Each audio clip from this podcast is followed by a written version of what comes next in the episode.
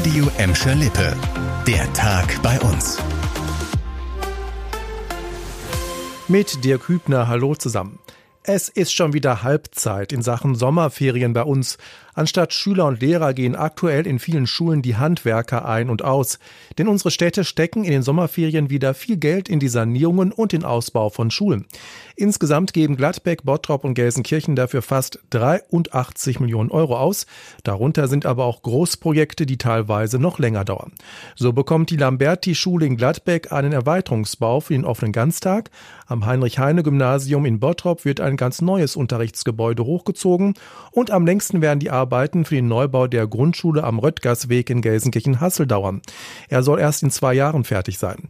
In vielen anderen Schulen werden während der Ferien Toiletten saniert oder die Wände neu gestrichen. Jetzt zu einem Thema, das immer noch im Bottrop für jede Menge Gesprächsstoff sorgt. Denn die Straßenblockade von Klimaaktivisten am Freitag wirkt immer noch nach.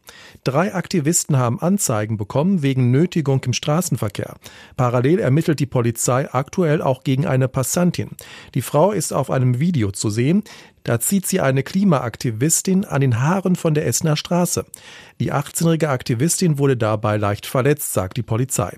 Es werde gegen Unbekannt ermittelt. Das liegt laut Polizei daran, dass der Vorfall erst im Nachhinein bekannt wurde und so hätten die Beamten nicht die Personalien der Passantin aufnehmen können.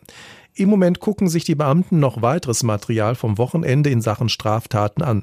Die Klimaaktivisten selbst hätten nach dem Vorfall in Bottrop keine Anzeige erstattet, sagt die Polizei weiter von Bottrop in die Gelsenkirchener Feldmark und die soll sicherer werden und zwar für Autofahrer. Damit es nicht mehr so oft kracht, hat die Stadt jetzt einen Unfallschwerpunkt entschärft. Von der Lilienthalstraße könnt ihr jetzt nur noch nach rechts in die Feldmarkstraße abbiegen. An dieser Kreuzung hatte es immer wieder schlimme Unfälle gegeben, sagt die Unfallkommission von Stadt und Polizei. Allein im vergangenen Jahr gab es da drei Unfälle mit verletzten Menschen oder großem Sachschaden. Offenbar hatten Autofahrer, die von der Lilienthalstraße die Feldmarkstraße überqueren wollten, wegen der vielen Spuren andere Fahrzeuge übersehen. Mit der neuen Regelung soll es an der Kreuzung in der Feldmark weniger krachen, hoffen Stadt und Polizei. Zum Schluss noch zu einem möglichen Highlight an der Bottropper Stadtgrenze. Der Revierpark von der Ort könnte im kommenden Winter ganz besonders leuchten. In der Planung ist ein großes Licht- und Showspektakel. So etwas ähnliches gibt es beim Parkleuchten im Essener Grugerpark.